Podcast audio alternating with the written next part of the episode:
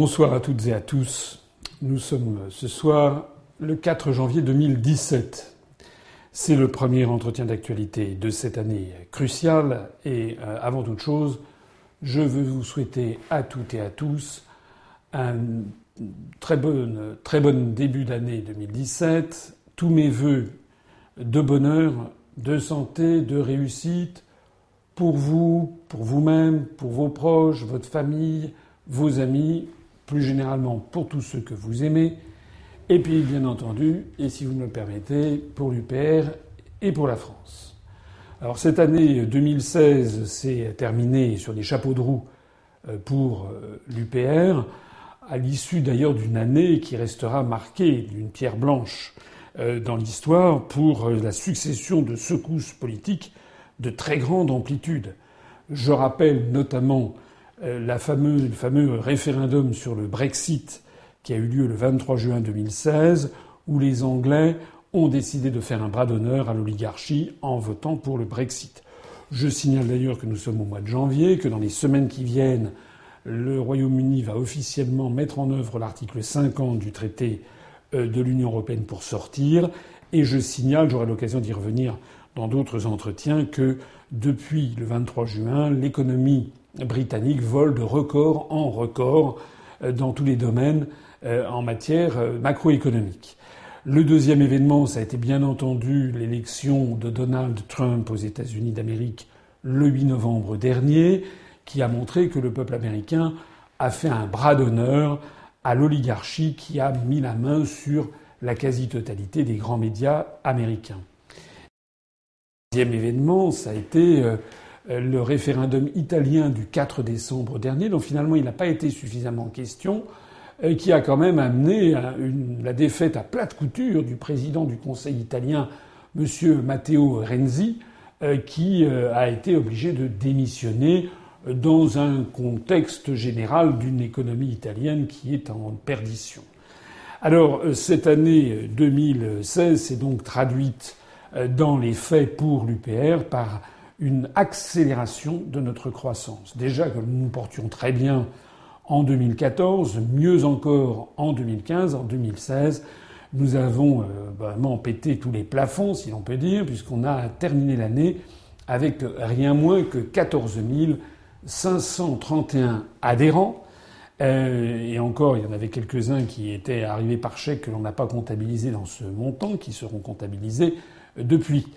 14 euh, 531 adhérents, ça fait vraiment beaucoup.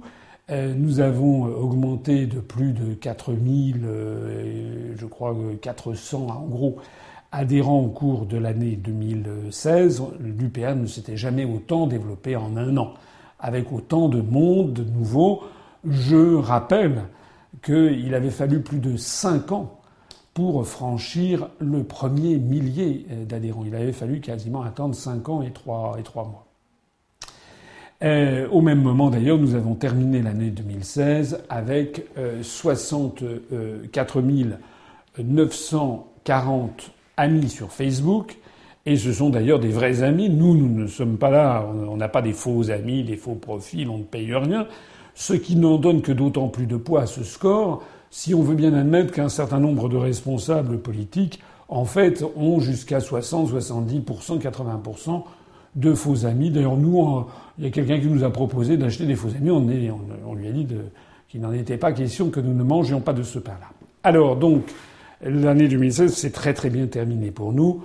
Elle a d'ailleurs également très bien commencé, puisqu'en ce moment même, nous sommes donc euh, le 4 janvier 2017 au soir, et nous sommes à 14 635 adhérents, c'est-à-dire que depuis le 1er janvier 0 heure jusqu'au 4 janvier à 23 heures, nous avons euh, donc grimpé de 104 adhérents, ce qui fait plus de 25 adhérents par jour, ce qui est beaucoup, alors que bon, euh, on a battu un record. Non, on n'a pas battu un record, mais on a fait beaucoup, beaucoup d'adhésions le, le, 31 décembre. Mais bon, le 1er janvier, 2 janvier, les gens commencent une nouvelle année, les gens ont un peu la tête ailleurs qu'à faire de la politique, mais notre mouvement continue à grimper très très vite. Voilà. L'année 2016 s'est terminée également par un feu et l'année 2017 ont commencé par un feu d'artifice sur la scène de l'euro avec euh, un, dans le magazine Fortune qui est un des grands magazines très prestigieux américains, le prix Nobel d'économie Joseph Stiglitz, a fait un article remarqué que d'ailleurs j'ai traduit et mis en ligne sur notre site internet, et qui est est-ce que l'année 2016, l'année 2016 pourrait être l'année de l'effondrement de l'euro, où le prix Nobel d'économie développe des analyses qui sont en gros exactement ce que je développe et ce que les gens qui sont à l'UPR, à commencer par Vincent Brousseau ou Charles-Henri Gallois, euh, qui m'ont rejoint, développent également, c'est-à-dire nos analyses sans cesse sont de plus en plus confirmées par les événements.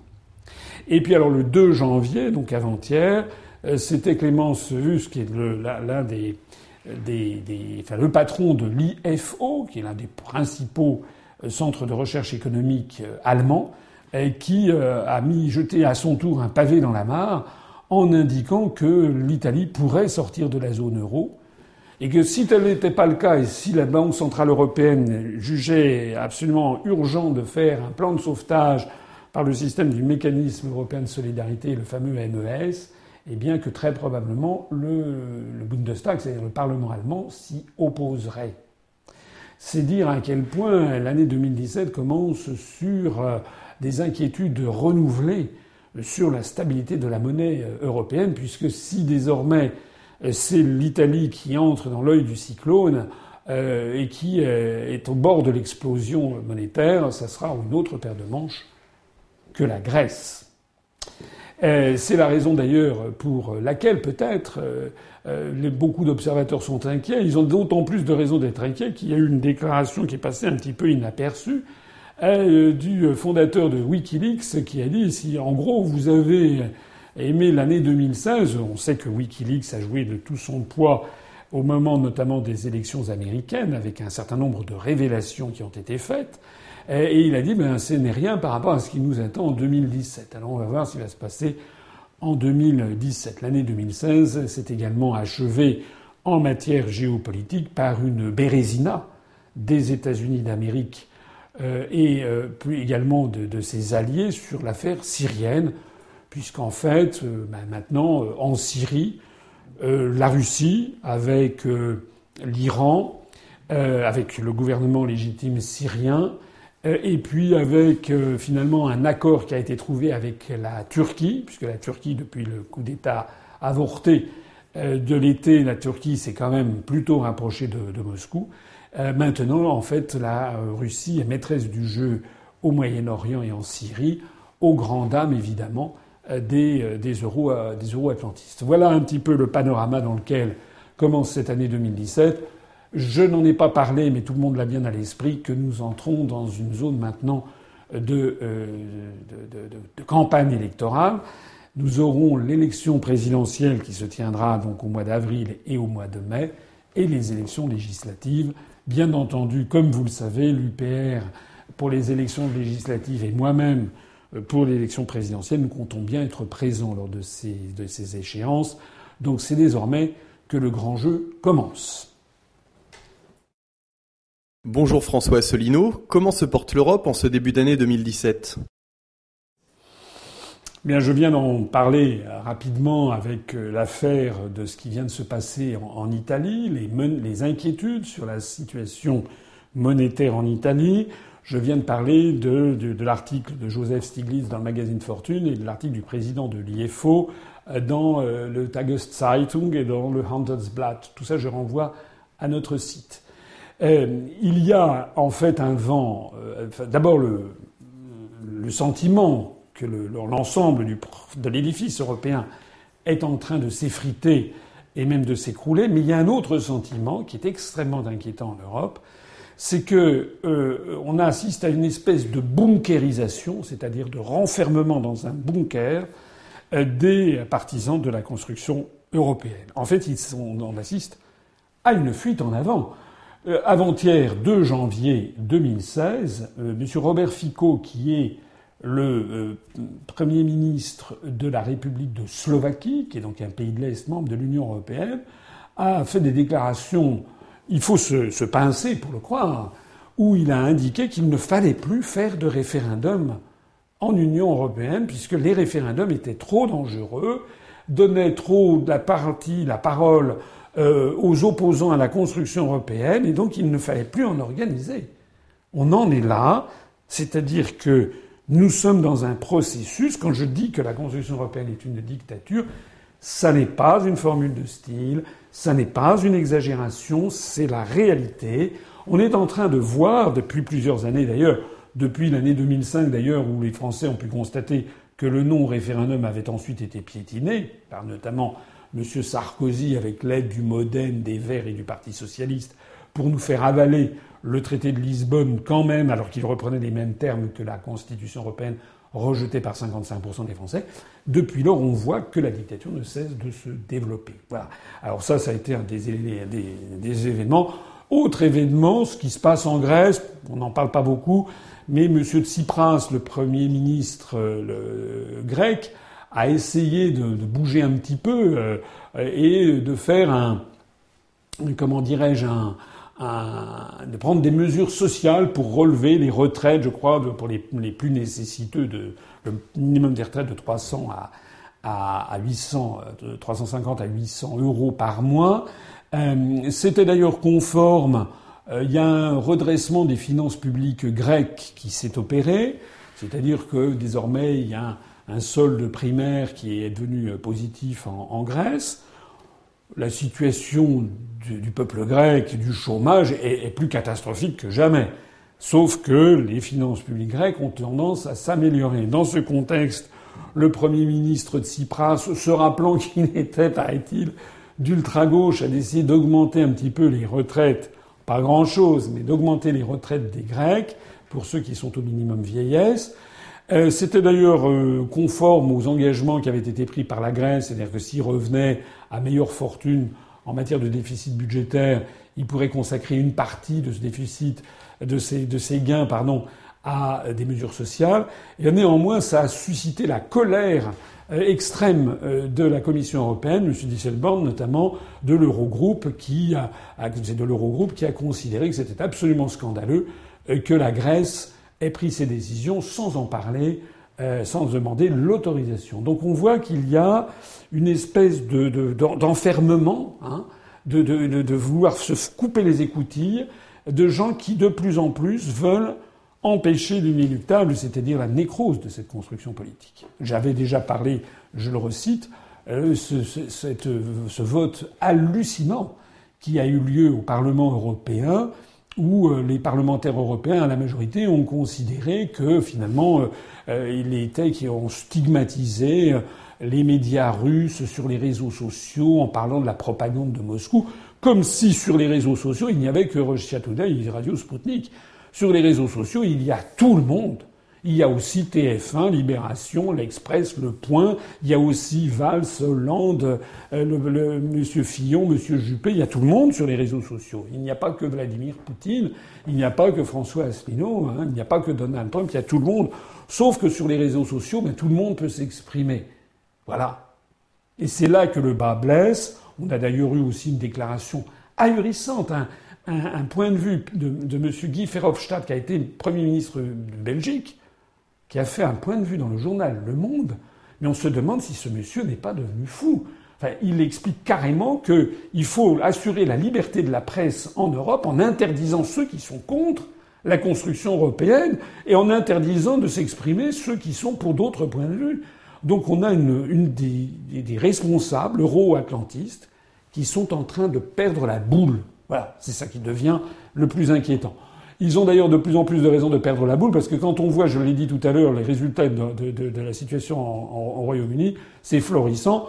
Je disais tout à l'heure que tous les résultats sont ouverts. L'un des pieds de nez qui a eu lieu, c'est que le, le, FTSE, l'indice de la bourse de Londres du Financial Times, vient de battre son record historique. Euh, en janvier donc 2017, il a rebattu un, nouveau record ce qui prouve que toutes les analyses sur la catastrophe économique que ce qui consisterait, euh, en quoi consisterait le, le Brexit, et en fait, c'était tout simplement du faux. Voilà.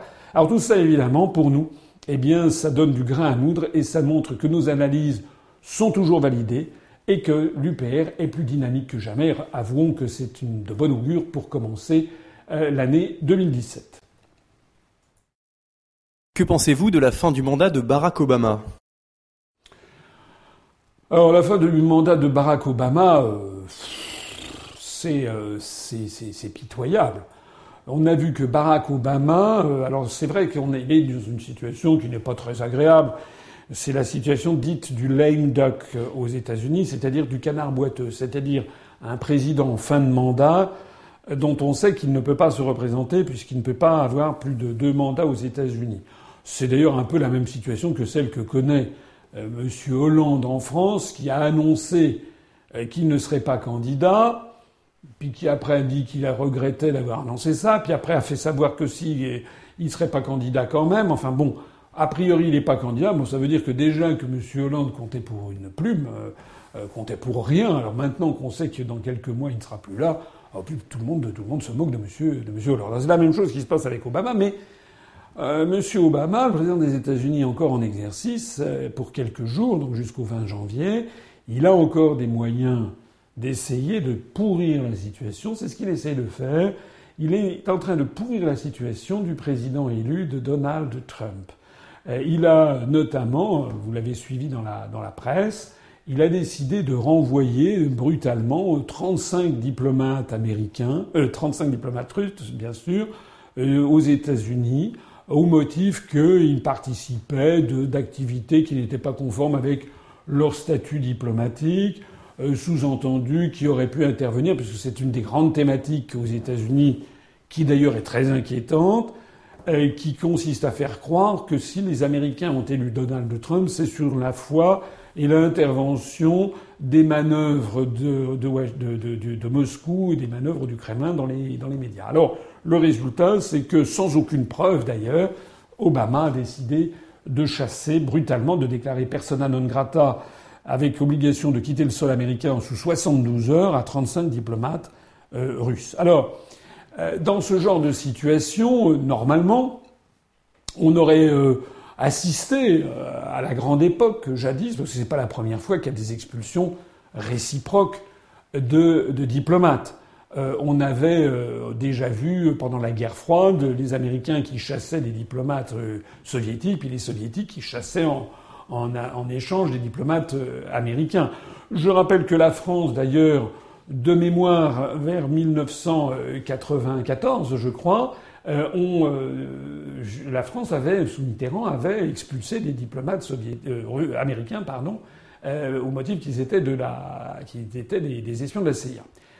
Mais là, ce qui a été nouveau, c'est la réaction de Vladimir Poutine. C'est-à-dire que Vladimir Poutine, au lieu de prendre une mesure de rétorsion, au lieu de dire, ben, vous chassez 35 diplomates russes des États-Unis, on va chasser 35 diplomates américains de Russie.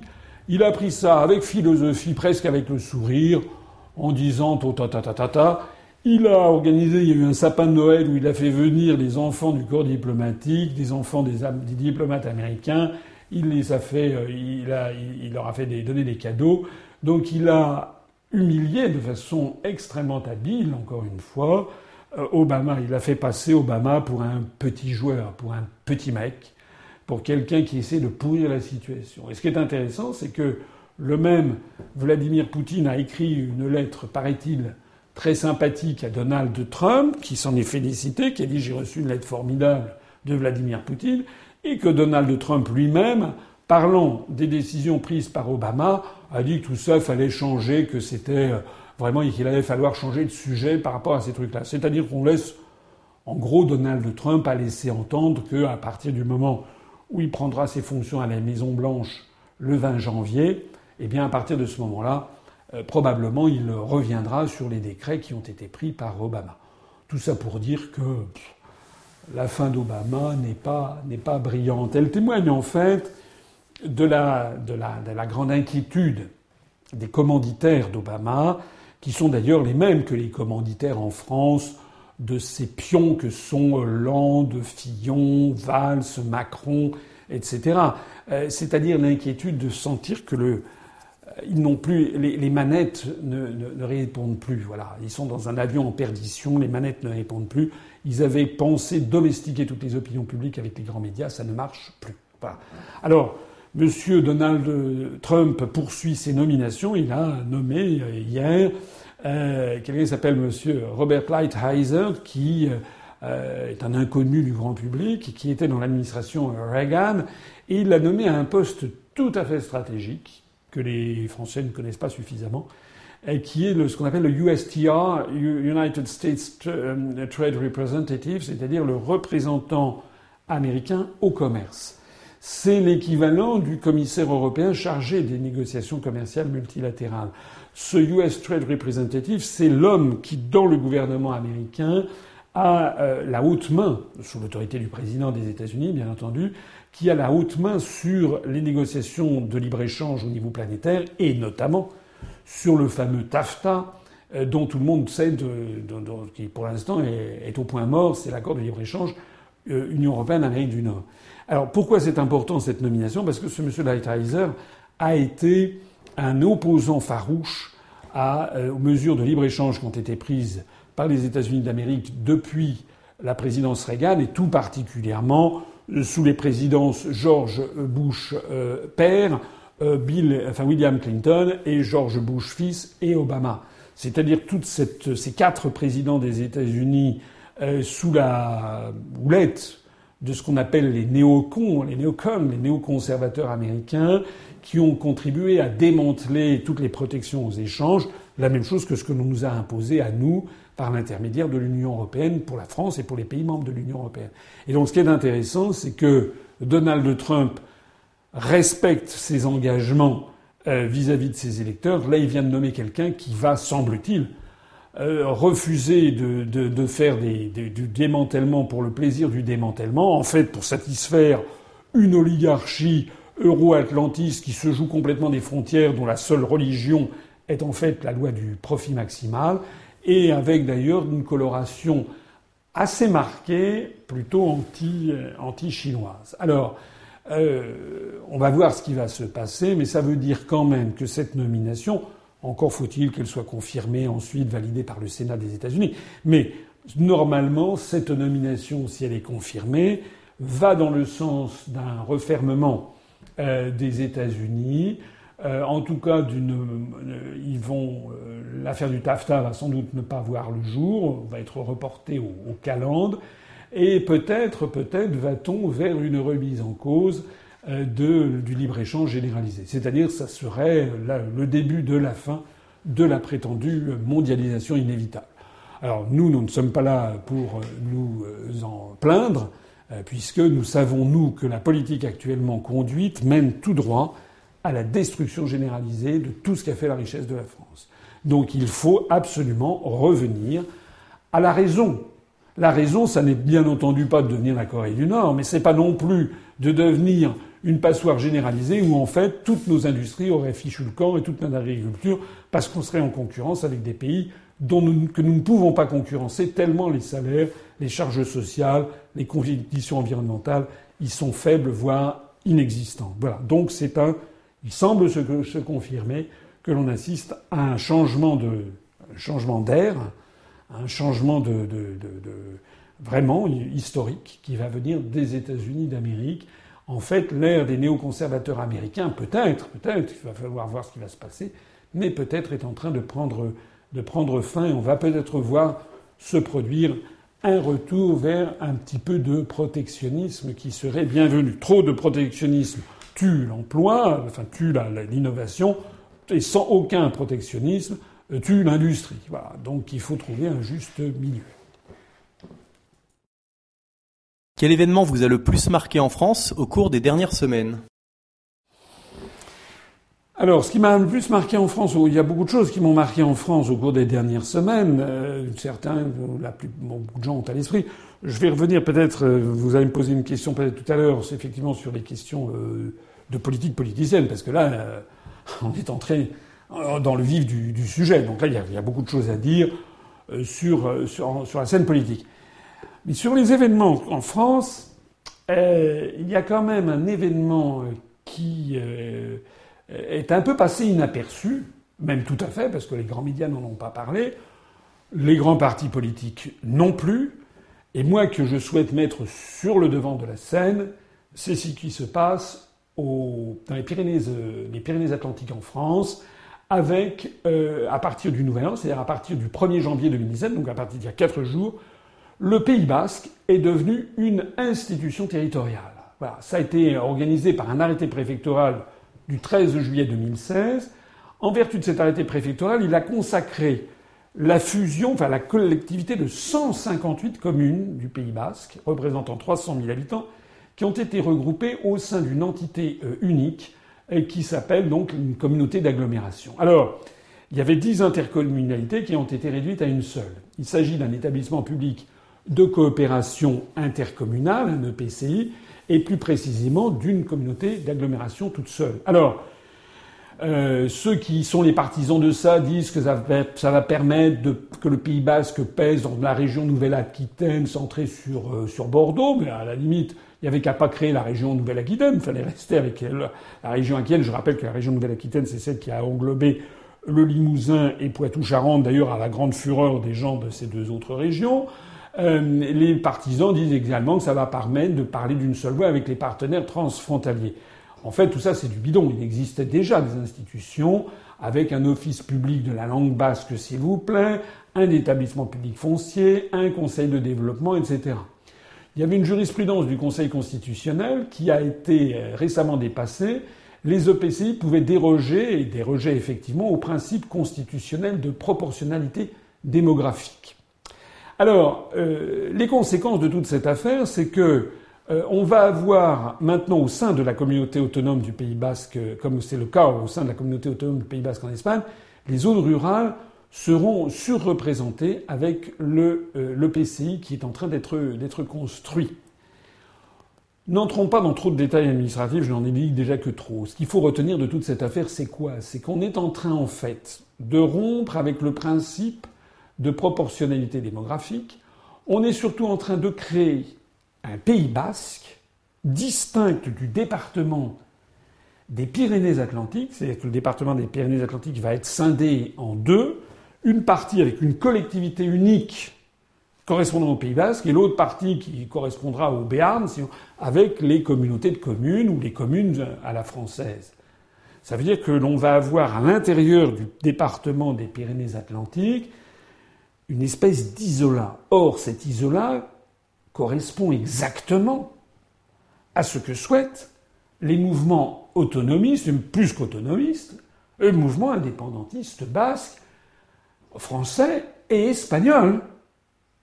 Donc ce qui est en train de se passer, et c'est pour ça que c'est d'une exceptionnelle gravité, ça se passe le 1er janvier, comme ça, là, entre la Saint-Sylvestre et le jour de l'an, personne n'y fait attention, les gens font d'autant moins attention d'ailleurs que ni le Parti socialiste, ni le Parti les républicains, ni le Modem, ni les Verts, bien au contraire les Verts soutiennent le mouvement, ni M. Mélenchon, qui soutient d'ailleurs plutôt le mouvement. Les gens du Front de gauche soutiennent ces mouvements-là. Ni le Front national, qui ne dit pas un mot, puisque beaucoup de mouvements indépendantistes ou autonomistes ont souvent en partie lié avec l'extrême droite. On le voit notamment, on l'a vu en Alsace, avec Alsace d'abord, ou en Bretagne. Sur l'ensemble de la scène politique française, il n'y a que, moi, il n'y a que l'UPR pour tirer encore une fois la sonnette d'alarme. Je renvoie à ma conférence sur les euro-régions. Je renvoie à ma conférence Comment sortir la France du désastre. Il n'y a que moi qui explique que ce qui menace le plus en ce moment la France, personne n'en parle sauf moi, c'est la désintégration de l'unité nationale. Ce sera l'un des très grands thèmes de l'élection présidentielle de 2017, et même si je suis le seul à en parler, eh bien j'en parlerai quand même, et je donnerai d'ailleurs la parole à des maires ruraux et à un certain nombre de, représentants de notre mouvement politique qui sont là pour tirer la sonnette d'alarme. J'en ai déjà parlé lors d'entretiens antérieurs. J'ai parlé de la situation en Corse, j'ai parlé de la situation en Alsace, j'ai parlé de la situation dans les Pyrénées-Orientales que les, Espagnols appellent, les Catalans appellent Catalunya Nord. Je parle aujourd'hui du Pays Basque. C'est extrêmement grave. Nous allons mettre les, comment dirais-je, nous allons focaliser une partie de la campagne sur cette question. Qu'en est-il de la scène politique française? Et je vais conclure peut-être là-dessus. Il y a un sujet sur lequel ni Mme Le Pen, ni M. Mélenchon, ni aucun autre responsable politique peut nous suivre. ce sont les sondages en ligne pour la présidentielle. Lorsque l'Institut de sondage a la gentillesse, ou lorsque le site a la gentillesse de me mettre. Ce qui n'est pas le cas. On a vu cette affaire assez coquignolette de la dépêche du Midi qui lançait un sondage en refusant de m'inscrire, mais en mettant des gens qui, de notoriété publique, ne seront pas candidats. Mais il y a des sondages où l'on me cite. Or, sur tous ces sondages, il y en a un qui s'appelle Candidat 2017, il y en a un autre euh, sur, euh, la, sais plus quoi, président euh, présidentiel. Il se trouve, je n'y peux rien, que j'arrive en tête, mais très largement en tête. Alors, il y a des gens qui, vous savez, euh, des gens qui, qui, reprochent aux, autres leur propre turpitude. Donc il y a des mouvements se disant oui c'est une honte, les gens de l'UPR doivent truander, euh, doivent me, tricher. Il y a même eu d'ailleurs une dépêche AFP en disant que c'était un inconnu qui arrivait en tête d'un sondage de 20 minutes, c'était moi l'inconnu, et en disant oui oui en fait c'est parce qu'il a appelé tous ses fans à aller voter pour lui. Bon, déjà 20 minutes aurait, euh, enfin, la, la dépêche AFP, l'AFP aurait pu me contacter, savoir me présenter qui j'étais. Ça fait quand même bientôt 10 ans que l'AFP fait semblant que je n'existe pas. Deuxièmement, un inconnu, un inconnu dont le site upr.fr de tous les partis politiques est le site le plus consulté de France, c'est quand même pas tout à fait un inconnu. Un inconnu dont le parti politique a fait près de 1% des suffrages aux élections régionales, c'est pas totalement un inconnu. D'ailleurs, tous les grands médias et tous les journalistes me connaissent parfaitement. En réalité, donc, euh, on nous a reproché de dire, voilà, euh, on nous a reproché de mobiliser nos, nos femmes. Et les autres, ils font comment? Les autres, ils font exactement pareil. Alors, à partir du moment où des rumeurs ont été lancées contre notre probité, sur le fait qu'on était là pour pousser, qu'on trichait, que, paraît-il, on utilisait des robots, ou je ne sais pas quelle manip, qui, je n'ai non seulement j'ai jamais donné une instruction dans ce sens, j'ai toujours donné des instructions dans le sens inverse. J'ai appelé nos adhérents et sympathisants à voter à des sondages, ça c'est bien normal. Bien normal, quand il y a un, sondage, un vote en ligne, on appelle les gens à voter, les autres font pareil. Mais je n'ai jamais dit il faut qu'on fasse. Au contraire, j'ai toujours dit il faut être très propre. Par exemple, nous on n'achète pas de GM Facebook. Alors, ce qui est drôle, c'est qu'il y a eu donc deux sites. Il y en a un qui s'appelle, je crois, présidentiel, et comme j'étais arrivé en tête, ils ont décidé de mettre une question du style est-ce qu'il faut combien font 4 moins 2, combien font 5 plus 1, etc. Et donc il faut répondre à chaque fois. Donc ça interdit, paraît-il, pour les spécialistes, ça interdit le système des robots. C'est forcément une personne physique au bout. Alors ils ont mis ça, bah, allez voir ce site, donc vous verrez.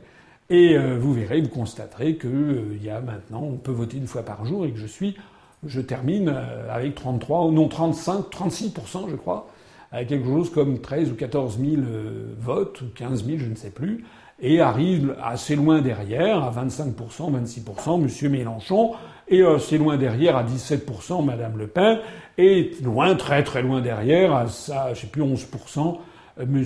Macron, et puis M. Fillon, il est à 1%, euh, voilà. Alors je ne dis pas que c'est révélateur nécessairement de ce qui va se passer, mais c'est révélateur d'une chose. C'est révélateur d'abord que nous sommes, que nous avons énormément de, de militants, énormément d'internautes, même des gens qui n'ont pas adhéré à l'UPR, qui interviennent, qui se saisissent de cette occasion pour faire passer le message qu'ils sont d'accord avec moi. C'est une armée des ombres qui est née avec l'UPR. Et c'est ça qui commence à faire peur. Alors il y a un autre site qui s'appelle Candidat-2017 où là je caracole sur longue durée, je suis en général entre 38 et 45, 42, 45% des suffrages, euh, parmi une centaine d'autres. Alors il y a eu, je crois que c'était le 30 décembre, d'un seul coup, on a appris que j'étais annulé, supprimé, parce qu'il y avait des petits copains qui avaient dit que nos, nos, nos, trucs étaient truqués. Alors le type est allé se renseigner, il a vérifié, il a fait son mea culpa, il nous a réintégrés, et il a lancé à ce moment-là une petite procédure. Il fallait, on ne pouvait voter que si on lui envoyait auparavant notre adresse courriel. S'il a lancé ça, qu'est-ce qui s'est passé? Ça, c'était le 2 janvier par rapport au premier. Franchement, c'était l'éclat de rire général. C'est qu'à partir du moment où il a lancé ça, je n'ai plus fait 41% des suffrages, j'en ai fait 59%. C'est-à-dire que c'était les autres, en fait, qui utilisaient des robots ou des fausses adresses courriels. C'est quand même merveilleux comme histoire, c'est presque un conte de Noël. C'est là-dessus que je voudrais terminer et de façon sérieuse. Euh, bien entendu, je l'ai dit à l'instant, euh, ces sondages en ligne ne valent que ce qu'ils valent. Ils ne sont pas représentatifs. Il y a énormément de gens de la population qui ne sont pas touchés par, par Internet. Malheureusement, c'est là-dessus que justement tablent les médias pour essayer de m'empêcher de développer l'UPR et d'empêcher que j'accède aux plus hautes responsabilités, puisque les grands médias de notre pays sont tétanisés par la montée en puissance de l'UPR et de ma candidature. Donc leur seule et unique stratégie, c'est de ne jamais parler de moi, en espérant que jusqu'au dernier moment, jusqu'au moment où ils ne pourront pas faire autrement, si je suis proclamé candidat officiel, là ils seront quand même obligés de me donner un petit peu la parole, mais il ne restera plus que cinq semaines, et là on peut s'attendre d'ailleurs à ce qu'ils me traitent de tous les noms je serais sans doute, je sais pas quoi, un, pédophile, un pervers polymorphe, un, un, assassin, un assassin en série, un, trafiquant de drogue, un, néo-nazi, enfin je sais pas tout ce qui va me tomber dessus. Calomnier, calomnier, il en restera toujours quelque chose. Mais pour l'instant, c'est pas ça qu'ils font. Pour l'instant, c'est la conspiration du silence, tellement ils ont peur de ma candidature. Voilà la situation. Il faut avoir le calme des vieilles troupes face à ça. Moi, ce que je voulais vous dire, et je terminerai ici cet entretien d'actualité, c'est un entretien plein d'espoir. Parce que même si ces sondages en ligne ne sont pas sur des échantillons représentatifs, ils ne sont pas sans aucune signification pour autant. Ce que veulent dire ces sondages en ligne, c'est que il y a un parti politique qui croit à toute allure et dont les adhérents, les sympathisants, et même des gens qui ne se sont jamais manifestés à nous, qui ne m'ont jamais écrit, ils regardent, et je reçois, vous ne pouvez pas imaginer le nombre de témoignages que je reçois maintenant chaque jour, des témoignages plus, plus, plus affectueux, plus touchants, plus enthousiasmants, plus poignants les uns que les autres, de Français de tous âges, de toutes conditions, qui me remercient et qui disent on est avec vous, on est derrière vous. C'est-à-dire que je suis désormais absolument convaincu. Et c'est ce que montre cette mobilisation sur Internet, de même que la mobilisation sur les affiches à travers toute la France. Dans toute la France, on a des colleurs d'affiches qui passent jour et nuit à aller coller des affiches. Il n'y a que nous, l'Union populaire républicaine, est devenue le premier parti militant de France. Les autres mouvements politiques commencent à avoir des sueurs froides. Ils essayent de me piquer tel ou tel pan de nos analyses, mais ils ne peuvent jamais aller très loin, puisque de toute façon, ils sont tenus par cette règle d'airain qui a été fixée par les quelques oligarques qui ont verrouillé les médias en France, si jamais vous dites qu'il faut sortir de l'Union européenne par l'article 50, de l'euro et de l'OTAN, à ce moment-là, vous ne passerez plus jamais dans les médias. Et ils ont tous pactisé, ils se sont tous pliés. C'est la raison pour laquelle ils passent tous dans les médias, parce que l'oligarchie sait qu'elle a barre sur eux. Nous, nous sommes les seuls à ne pas avoir pactisé, nous sommes les seuls à défendre l'intérêt du peuple français. D'ailleurs, l'UPR, c'est le peuple français. Il y a des gens venant de droite, du centre, de gauche. Il y a des hommes, des femmes, des jeunes, des vieux, des gens, de toutes les couleurs, de toutes les religions, de toutes les ethnies, de toutes les origines professionnelles. C'est le peuple de France, l'UPR.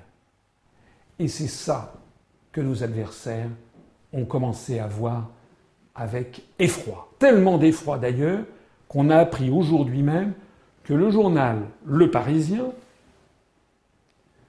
a décidé de ne plus faire de sondage.